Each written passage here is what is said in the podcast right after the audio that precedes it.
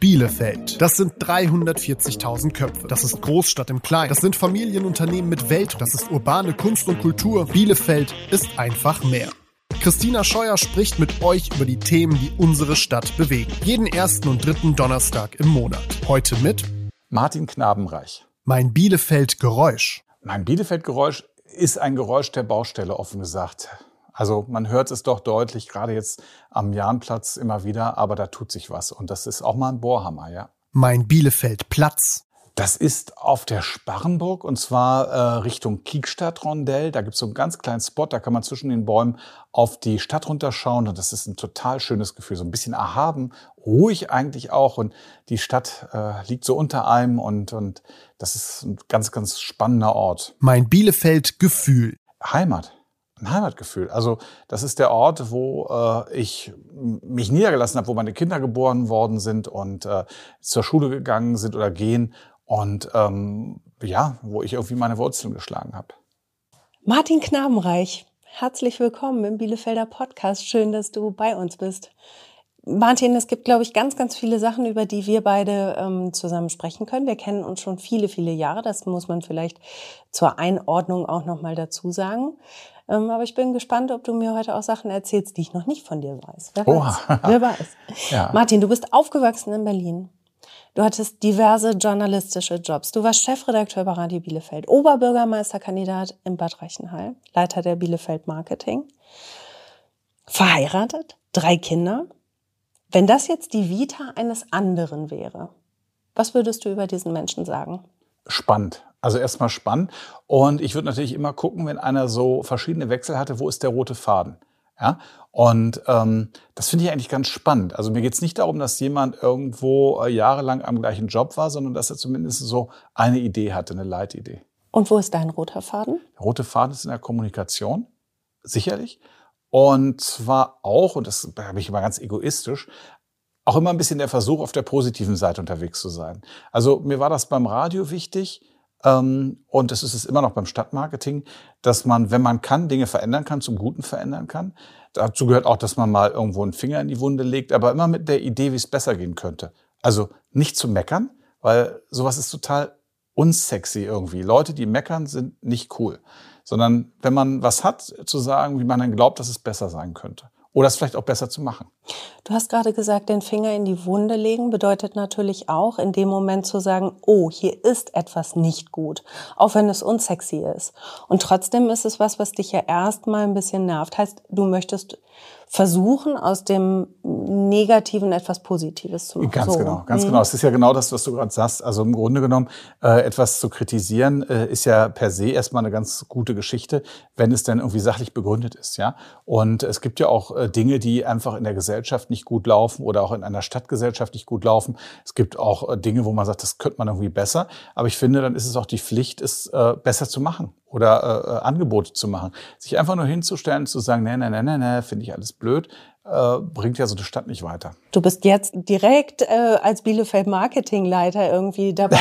ja. äh, gilt es denn auch für dich? Also mhm. wenn du sagst, ich habe jetzt einen irgendwas in meinem Leben, wo ich denke, oh nein, das ist jetzt wirklich ätzend. Ich versuche das irgendwie positiv zu drehen. Also ja. hast du das so auch? Ja, das erlebt man ja auch, äh, wenn man zum Beispiel Kinder hat, erlebt man das bei Elternabenden oder bei der Frage, wer für irgendwie das nächste Mal den Kuchen backt oder ähm, äh, im Sportverein erlebt man das auch. Es gibt dann ganz viele Leute, die irgendwas kritisieren und sagen, Mensch, ähm, das müsste alles besser sein. Und ich würde dann in der Stelle, ja, so komme ich dann zu meinen Ehrenämtern. Also ganz oft, weil ich sage, ja komm, ähm, nicht nur schnacken, sondern auch machen. Ne? Und ähm, das ist dann auch so ein Thema, wo ich dann oft auch irgendwie Verantwortung übernehme oder eben sage, ja gut, dann stelle ich mich da hin und brate halt die Bratwürstchen auf dem nächsten Kinderfest. Das ist dann okay. Und die Zeit ist dann auch da. Ich wundere mich dann oft darüber, dass Leute, die irgendwie deutlich weniger zu tun haben im Job, da immer ganz fürchterlich ausgelastet sind. Ähm, für mich ist das auch nicht so eine Work-Life-Balance. Ich mache solche Dinge dann gerne. Wir sind jetzt aber trotzdem noch mal bei externen Einflüssen. Wie ist es bei dir als Person, wenn du jetzt feststellst, oh, ich war schon wieder wahnsinnig ungeduldig oder ich habe eine Eigenschaft, von der ich weiß, die ist eigentlich destruktiv. Ich würde die gern für mich ins Positive drehen. Gehst du da genauso dran wie an deinen Job und deine Ehrenämter? Ja, ist natürlich äh, spannend, wer jetzt was anderes über mich sagen. Ich würde schon für mich in Anspruch nehmen, dass ich das tue. Das bedeutet, dass man auch in dem Moment, wenn man irgendwo sich falsch verhalten hat, natürlich auch sich mal, auch sich mal entschuldigen kann und auch bei wenn ich jetzt beruflich bin, bei Mitarbeitern auch mal sagen kann, da habe ich eine falsche Entscheidung getroffen und die kann man ja besser machen, da kann man ja daraus lernen. Und privat auch, also gar keine Frage. Das ist ja, äh, äh man ist ja nicht unfehlbar. Ich finde eigentlich nur dramatisch, wenn man immer sagt, hätte, könnte, müsste und es nicht tut. Wenn man es dann tut und feststellt, äh, es war nicht gut, dann äh, muss man auch in dem Moment mal sagen, wir haben daraus gelernt, alles gut.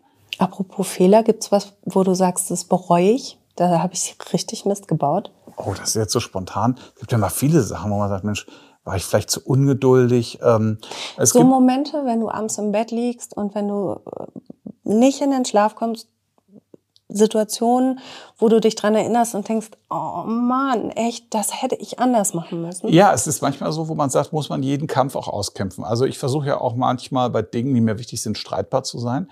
Und dann sagt man sich im Nachhinein, naja gut, ähm, das ist das jetzt der richtige Weg gewesen. Denn wenn man zum Beispiel tatsächlich ähm, auch mal in einen Dialog kommt oder jemand ähm, mit jemandem einen, einen, einen Streit ausfechtet, dann muss man oft mit einer Gegenreaktion rechnen. Und das ist so der Punkt, wo ich manchmal denke, oh, hättest du das jetzt nochmal diplomatischer machen müssen oder können. Bin dann hin und her gerissen, weil wenn man es zu diplomatisch macht, dann ähm, erreicht man vielleicht auch nicht sein Ziel. Also immer nett und freundlich geht ja nicht, sondern es gibt auch Dinge, wo man mal sagen muss, hör mal, äh, da bin ich jetzt völlig anderer Meinung und ja, lass uns auch mal äh, streiten. Und da reflektiere ich mich manchmal und sage, hm, war das jetzt gut? War das jetzt sinnvoll? Hat das ein Ziel gebracht? Jetzt schläft die andere Person schlecht und ist genervt, ich selbst auch. Ist das jetzt eigentlich gut? Ja. Also solche Momente gibt es schon regelmäßig, klar. Also ich, ich hinterfrage mich regelmäßig. Das halte ich aber auch für ganz wichtig. Also eben nicht äh, selbstsicher und selbst überzeugt zu sein. Selbstsicher ist was anderes, aber nicht von äh, ständig selbst überzeugt zu sein, dass man irgendwie der einzig tolle Mensch unter der Sonne ist. Das ist ja völliger Quatsch. Sind Selbstzweifel denn nicht auch irgendwas, was wichtig ist im Leben? Absolut. Absolut. Also es fängt ja damit an, wenn man wirklich erstmal, wenn man auf diesen fatalen Gedanken kommt, man wäre der Beste in dem, was man tut, ähm, dann würde man ja auch keine Kooperation eingehen. Ich muss doch davon ausgehen, dass Menschen, mit denen ich zu tun habe, in ihrem Bereich wunderbare Dinge tun und mich bereichern, wenn ich mich mit ihnen vernetze. Wenn ich mich jetzt hinstelle und sage, ich kann das alles besser, dann stehe ich irgendwann ziemlich alleine da. Und das bedeutet aber, dass man auch ständig lernen muss. Ich lerne beispielsweise im Beruf jetzt aktuell von vielen jüngeren Leuten, über auch äh, Fragen, wie das Arbeitsleben von morgen besser laufen müsste. Denn die Zeit, dass ein Chef irgendwie sagt, wie es laufen muss, ist vorbei. Ich lerne aber auch im täglichen Privat von meinen Kindern manche Dinge. Also es ist ja immer nicht nur, nicht nur die Eltern erziehen ihre Kinder, oft erziehen Kinder auch ihre Eltern. Und das ist auch ein ganz spannender Prozess. Kommst du dir da manchmal alt vor? Zunehmend. ja, also klar. Also ich habe äh, noch vor vielen Jahren gedacht, naja, solange du die gleiche Musik, äh, Musik wie die Kids hörst, ist ja alles gut. Und ich merke jetzt, dass ich ähm, äh, das zum Teil natürlich nicht mehr tue. Ganz klar, ich bin dann irgendwo in den 90ern hängen geblieben, musikalisch und, und vom Geschmack her. Und ähm, so, und ähm, da kommen so Momente oder auch, ja, doch, was das Thema so Arbeitsethik betrifft. Und das meine ich jetzt nicht nur beruflich, auch zu Hause, wo ich sage, ja komm, äh, so, so Sprüche wie erst äh, arbeiten und dann die Freude oder so, ja, oder so. Na, so, wer feiern kann, kann auch arbeiten. Solche alten Sprüche, mit denen bin ich aufgewachsen und ähm, so ein bisschen hat man sie verinnerlicht und das ist schon, äh, wenn ich da so manch andere, äh, gerade diese Work-Life-Balance-Diskussion, mit der, da fremdel ich. Warum? Weil ich habe immer gedacht, boah, ich suche mir von vornherein einen Job, der mir so Spaß macht, dass ich keine Balance dazu brauche. Ähm, aber ich muss einsehen, das gilt natürlich nicht für alle Jobs. Es gibt auch Jobs, die sind dermaßen knochenhart und vielleicht anstrengend und auch nervig für die, die sie machen müssen, ähm, dass sie auf der anderen Seite eben diesen Ausgleich brauchen. Und in diesen Momenten, wo du dich dann alt fühlst oder mit jüngeren Menschen konfrontiert bist und auch mit jüngeren Ansichten vielleicht oder anderen Ansichten, ähm, ist das ein Gefühl, was dir, was dir Freude macht oder was dich auch ein bisschen erschreckt? Weil du sagst, oh, upsie, ich bin halt eben doch nicht mehr 25. Nee, eigentlich ganz im Gegenteil. Es mhm. macht mich neugierig. Ich finde das total spannend, weil ähm, man hat ja so, man kann ja jeden Zeitabschnitt ähm, irgendwie auch genießen. Schade ist, dass man die Zeit nicht zurückdrehen kann manchmal. Was würde man heute anders machen, wenn man jetzt noch mal 20 wäre? Was Aber würdest du denn anders machen, Martin? Ich glaube, ich wäre noch offener. Man hat ähm, als Mensch mit 20 und 30 vor vielen, vielen Dingen auch Sorge. Ja, also ähm, äh, ich habe natürlich, wir hatten es ja gerade schon besprochen, auch mal verschiedene Jobwechsel, weil ich immer wieder eine neue Herausforderung gesucht habe. Und im Nachhinein denkt man sich manchmal, wärst du doch noch ein bisschen länger geblieben, hätte spannend werden können. Oder hättest du doch den einen oder anderen Job früher. Also man hat im Nachhinein eine gewisse Einsicht, die man dann ja nicht hat. Ne? Und ähm, ich glaube, ich würde auch noch mehr versuchen, aus den Begegnungen, die ich hatte, äh, äh mehr Langfristigkeit rauszuholen. Was meinst du damit? Naja, also die meine Freunde, die ich heute als meine Freunde bezeichne. Das sind alles die, die irgendwann, die ich in der Schulzeit oder in der Unizeit kennengelernt habe. Und dann kam natürlich durch äh, Ortswechsel und Berufswechsel ganz viele tolle, wunderbare Menschen, die ich heute als gute Bekannte bezeichnen würden, würde, aber so, die ja immer in dem Kontext beruflich da waren. Das heißt, die echten Freundschaften sind auch die alten. Und manchmal hat man aber verpasst, später, wenn man im Beruf tolle Leute kennenlernt, aus diesen tollen Menschen auch Freundschaften zu machen. Was hat dich da abgehalten? Was hält dich da ab? Eben diese berufliche Verquickung, dass es Klar. eine automatische, natürliche Grenze gibt? Oder? Naja, man hat, äh, glaube ich, äh, später im Leben auch Rollen, die man hat, ja. Ähm, gesellschaftliche Rollen oder äh, Jobrollen. Und ähm, ich glaube, das ist ganz schwierig. Ähm, es ist natürlich anders, wenn man jetzt privat irgendwie im Fußballverein oder irgendwo unterwegs ist. Da gibt's auch mal eine andere Situation. Aber ich habe einfach immer sehr viel gearbeitet. Das waren immer 50, 60 Stunden Wochen und, und auch mehr. Und ähm, dann ist man mit Kollegen halt abends noch ein Trinken gegangen. Und ähm, dieser Switch zwischen Kollegen und Freundschaften, das ist dann natürlich auch mal schwierig. Was unterscheidet denn die berufliche Rolle Martin Knabenreich von der privaten Rolle Martin Knabenreich? Dass ich privat völlig uneitel bin. Also äh, das ist sicherlich ein Punkt. Ähm, ich höre mir auch Dinge von anderen Leuten gerne an. Ich brauche nicht ständig in den Medien sein. Ich freue mich, wenn ich mal nicht in der Zeitung stehe. Das ist wunderbar, gar kein Problem. Beruflich ist es natürlich so, dass in der Funktion, in der ich in Bielefeld unterwegs bin, es ganz klar ist, dass ich immer wieder mal äh, mit Themen in die Öffentlichkeit komme und das auch machen muss, auch selbstbewusst vertreten muss. Aber privat muss ich ganz ehrlich sagen, bin ich jemand, mit dem man bestimmt guten Bierchen trinken gehen kann und der auch mal herrlich unkorrekt ist, ja, der auch äh, auf einer Party feiern kann oder auf einen Karnevalfestumzug gehen würde und sich da als irgendwas verkleiden würde kann mich erinnern, dass wir auch zum Beispiel schon mal als verkleidete äh, Früchte durch die Innenstadt von Bielefeld gelaufen sind. Ich glaube, ich war eine Banane und du hattest irgendeine andere Rolle. Kann da war ich nicht dabei, aber wir waren mal zusammen auf einem Fußballturnier und da habe ich ein oh, Tigerkostüm ja. getragen. Da kann ich mich dran erinnern im genau. Radio Bielefeld-Kontext. Ja. Genau, also das heißt so, mhm. äh, ähm, das macht ja mal Spaß, so Grenzen auszuloten. Ja, ja. ja, Aber ob ich jetzt noch mal als wandelnde Banane durch die äh, Bahnhofstraße laufen würde, weiß ich nicht. Das verbietet dir ja heute irgendwie deine berufliche Rolle. Ist das was, also würde ich jetzt zumindest mal so sagen. Ne? Also ich kann mir vorstellen, dass es der eine oder andere doch befremdlich findet, wenn der Leiter der Bielefeld Marketing als Banane Vermutlich, durch ne? die Bahnhofstraße marodiert. Ähm, auf der anderen Seite, ja, also ich, es klingt für mich jetzt nicht so, als hättest du jetzt auch ein riesiges Bedürfnis, diese Rolle noch auszuleben. Da, ne? nein, nein, Aber äh, Grenzen auszutesten ist sicherlich auch mal ganz spannend. Also vielleicht wäre man dann halt jetzt äh, dann in Köln unterwegs beim Karneval und würde das dann mal machen. Aber ähm, nein, man hat natürlich schon eine Erwartungshaltung und äh, oder eine Rolle, die man in so einer Stadt hat, die auch nur auf die Stadt begrenzt ist. Also sobald ich irgendwie in Osnabrück bin, erkennt mich keine Sau mehr. Und das ist auch gut so. Aber wenn du in Bielefeld durch die Innenstadt läufst, dann kann ich mir vorstellen, dass du an vier, fünf Stellen anhältst und sagst, guten Tag, ich grüße Sie, hallo, na, alles gut und auch zu Hause alles schön.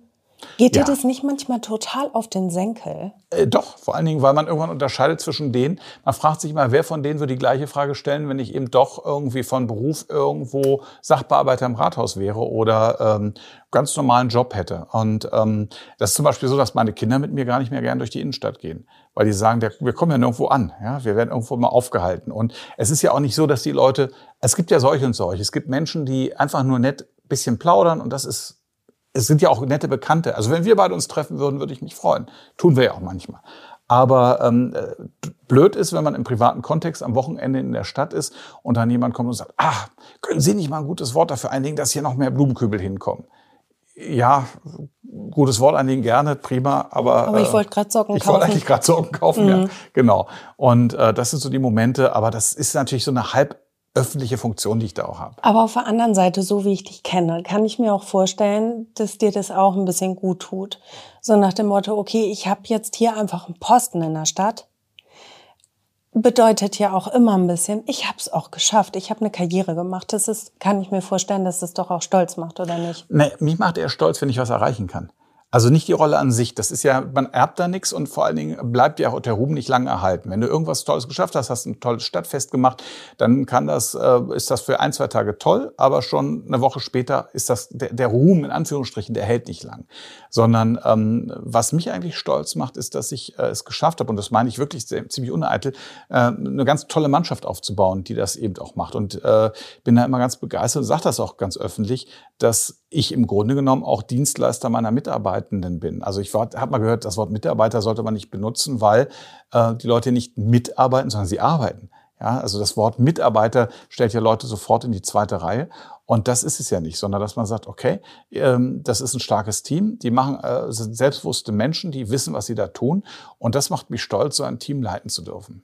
So, das, und das, ja, das ist, glaube ich, wichtiger, als dass ich erkannt werde. Es gibt auch schöne Fälle, wo ich mit äh, den Kollegen vom Veranstaltungsmanagement durch die Stadt laufe und die werden von allen Schaustellern erkannt. Ich nicht. Ich habe zwar die Verträge mit den Leuten unterschrieben, aber die wissen ja gar nicht, wer ich da, wie ich in, in Natur aussehe, sozusagen. Das ist auch ein schönes Gefühl. Aber eine Rolle in einer Stadt zu spielen, naja, es hängt immer davon ab, welche Rolle du spielst. Wenn die Rolle die ist, dass Leute sagen, Mensch, toll, sie bewegen hier was oder sie in meinem Fall ähm, sorgen dafür, dass vielleicht die Bielefelder ähm, auch mit ihrem ja, äh, Bielefeld-Komplex besser umgehen können. Stichwort äh, die Stadt, die es nicht gibt. Wenn ähm, man da positiv besetzt oder Mensch, das Stadtmarketing macht Spaß, das Logo ist toll oder das letzte Stadtfest war super, dann ist das natürlich ganz schön. Problem ist immer, dass viele gar nicht genau wissen, was, wofür ist er jetzt zuständig und wofür nicht. Ja, wenn dann Leute kommen und sagen, können Sie nicht mal dafür sorgen, dass die Mülleimer öfter ausgeleert werden, dann kann ich nur sagen, ja, ich bin halt nicht Teil äh, der Stadtverwaltung. Ne? So, das heißt, ich kann das genauso gut. Ich kann da jetzt anrufen und sagen, bitte leeren Sie Mülleimer. Das können Sie aber auch gerade selbst machen unter der 115. Ne? Also von daher ähm, ist das dann immer so eine Frage. Weißt du, was ich total spannend finde? Wir sitzen zusammen im Gespräch und du kommst ganz, ganz natürlich und automatisch immer wieder auf Stadtmarketing. Vielleicht, weil ähm, es macht mir einfach Spaß. Ich finde, dass das der beste Job in dieser Stadt ist. Glaube ich dir aufs Wort, so. aber ich würde so gerne auch noch mal über dich reden. ja, los. Dann schieß los. Ich, wir haben ja eben schon mal gesagt, äh, ne, du hast viele, viele Stationen ähm, hinter dich gebracht oder erlebt und du bist an vielen Ecken und Enden ja auch irgendwie abgebogen. Titel des aktuellen ähm, Bielefelders ist das Thema Neuanfänge. Gibt es einen Neuanfang, von dem du sagst, das war wahrscheinlich der prägendste in meinem Leben? Ich bin, ähm, boah, wann war das, 98, nach Freiburg gezogen und habe dann Internet-Startup aufgemacht. Wir haben damals ähm, Spielzeug äh, verkauft, das nannte sich Autos im Internet. Und ähm, unabhängig jetzt vom Job und von der Rolle war das einfach toll, weil Freiburg auch eine hohe Lebensqualität hat. Und dann in dieser Stadt sich sozusagen ja mit Fahrrad oder zu Fuß äh, selbst diese Stadt zu erschließen, auch am Wochenende, da unterwegs zu sein, zu überlegen, Mensch, wo findet hier was statt, neue Freundschaften zu schließen, ähm, Bekanntschaften, bei dem Bild zu bleiben.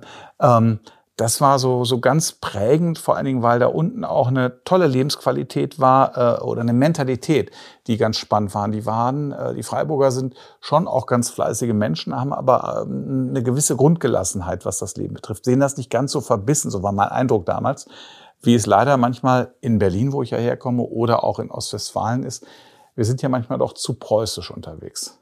Aber irgendwann hast du dich ja entschieden, diesen Wohlfühlort dann zu verlassen, bist dann weitergegangen. Hast du das mal bereut? Naja, also da war der Hintergrund schlicht und einfach, muss man sagen, dass äh, äh, das Startup-Unternehmen eben nicht an die Börse kam. Das war halt kein wirtschaftlicher Erfolg. Also auch Scheitern gehört, glaube ich, mal im Leben dazu. Und das Unternehmen ist gescheitert. Und weil es PR-technisch gut war, habe ich dann äh, ein schönes Angebot bei Bertelsmann bekommen und bin dann in die Region gekommen. Bereut habe ich den Schritt in die Region nicht. Wie gesagt, ich fühle mich hier wohl. Aber in dem Moment damals war das natürlich ein Schritt zurück in dem Moment, weil äh, ich habe diese Stadt geliebt. Ich hatte da einen guten Kreis aufgebaut und die Nähe zu Frankreich und der Schweiz war toll. Und das war natürlich eine Lebensqualität, die ich manchmal noch vermisse. Ja, aber äh, dafür habe ich eben eine andere bekommen.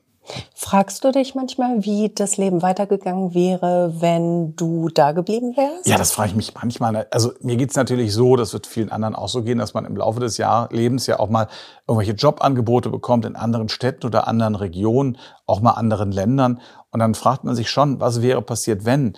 Ähm, und dann kommen so ganz andere, das ist ja dann ganz absurd vielleicht. Also vielleicht hätte ich meine Frau dann auch nicht kennengelernt und äh, vielleicht hätte ich eine andere kennengelernt, hätte ganz anderes aussehende Kinder, würde im ganz anderen Kontext leben, klar.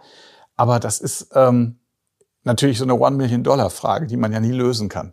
Und ähm, das würde auch, wenn man zu viel drüber nachdenkt, vielleicht dazu führen, dass man sagt, Mensch, äh, man hadert mit dem, was man tut. Das ist aber, glaube ich, falsch. Das Wichtige ist, glaube ich, im Hier und Jetzt zu leben. Ich finde auch gar nicht, dass das was mit Hadern zu tun hat, sondern vielmehr so eine Retrospektive, dass man denkt, okay, ich habe da mal eine wirklich interessanten Weggabelung gestanden. Ich habe mich für Weg rechts entschieden, hätte auch Weg links gehen können. Ähm, einfach nur Interesse halber würde es mich interessieren in meinem Leben, was wäre passiert, wenn ja, ich in diese Richtung ab. Ja, klar. Also man guckt ja auch immer noch, was ist daraus geworden. Ich hatte zum Beispiel in Berlin, war ich damals Moderator beim größten Radiosender und hatte ja die Chance zu bleiben nach dem Studium und ähm, vielleicht sogar noch einen Karriereschritt oben drauf zu legen. Und äh, gut, äh, dieser Sender den gibt's heute nicht mehr, das muss man wohl dazu sagen, aber der existierte damals noch ein paar Jahre und war auch sehr erfolgreich. Und einige der Kollegen ähm, sind dann bei NTV gelandet oder der eine hat dann irgendwie äh, die Telebörse gemacht und was nicht alles.